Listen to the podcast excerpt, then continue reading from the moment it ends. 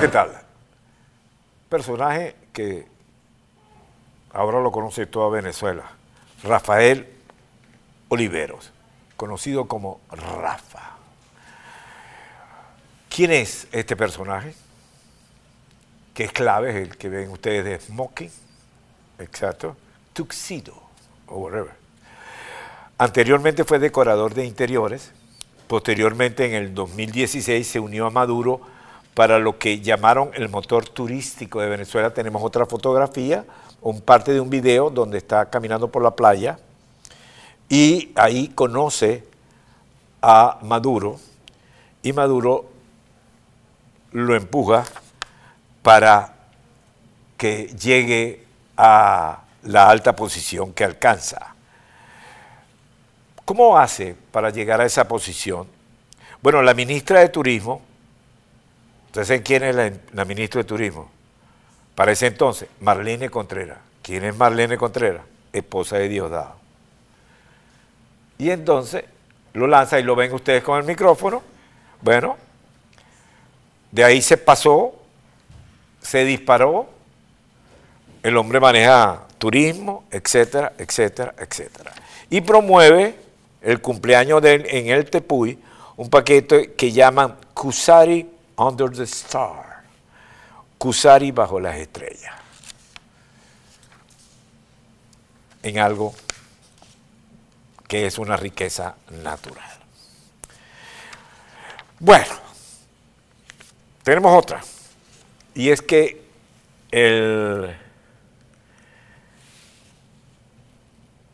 el presidente Iván Duque comenzó su gira en Europa. Creo que tenemos ahí la parte de las declaraciones. Vamos a darle el audio ambiente.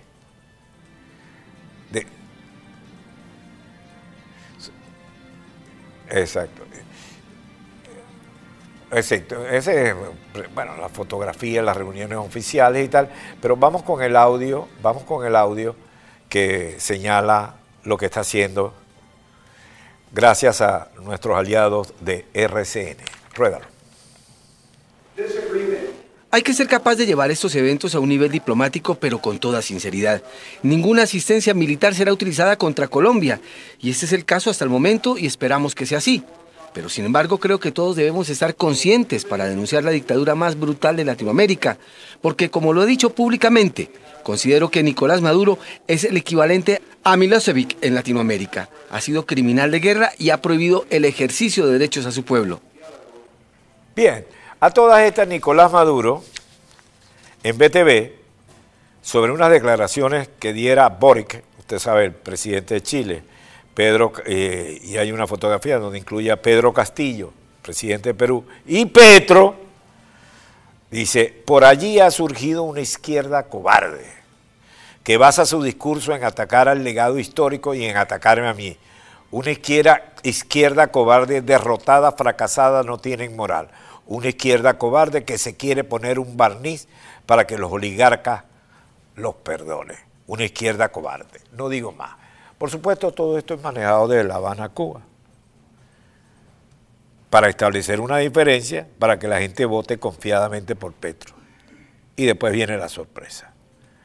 Sorpresa que no ha podido dar Castillo en el Perú porque los militares no se lo han permitido. Pero esa es la estrategia. Yo no tengo nada que ver con Maduro, pero no lo dicen, sino que Maduro dice yo no tengo nada que ver con ella. Barajita repetida, hermano, ya se te ve. Son típica uh, juego de La Habana. Bien, pero lo cierto del caso es que hemos llegado a ser 7 millones de venezolanos viviendo fuera del territorio nacional. En otras palabras, la diáspora mayor que conoce el mundo. ¿Qué significa? ¿Cuánto es el alcance? ¿Cómo afecta a una nación? Vamos a conversar con Tomás Páez, sociólogo, coordinador, observatorio de la diáspora venezolana. Gracias por estar con nosotros, señor Páez, y los micrófonos son suyos. ¿Qué significa esto? ¿Qué es esto en un país, en la vida de un país? Eh, gracias, Leopoldo, por, la invitación. Bueno, eh, no todos los días se va de un país el 20% de su población. Eh, esto implica, muestra con claridad la situación, la grave situación de Venezuela, que ocupa los primeros lugares en los índices de miseria internacional y afecta eh, positivamente a los países a los que llega porque produce desarrollo, eh, genera demanda agregada, eh, dinamiza el empleo, etcétera, etcétera, como hicieron las diásporas que nosotros recibimos en Venezuela, la diáspora canaria, la gallega, la vasca, la libanesa, etcétera, con las que crecimos, con las que Venezuela se hizo grande. Y en el caso de Venezuela podría, podría aprovecharse ese capital humano que está afuera, en los medios de comunicación, en el mundo de las ingenierías, en el mundo de las empresas, eh, para contribuir a la reconstrucción de Venezuela. Eso no lo puede hacer eh, el gobierno o el régimen porque de alguna manera para el régimen eh, que es donde comienza la xenofobia realmente, ¿no? Nosotros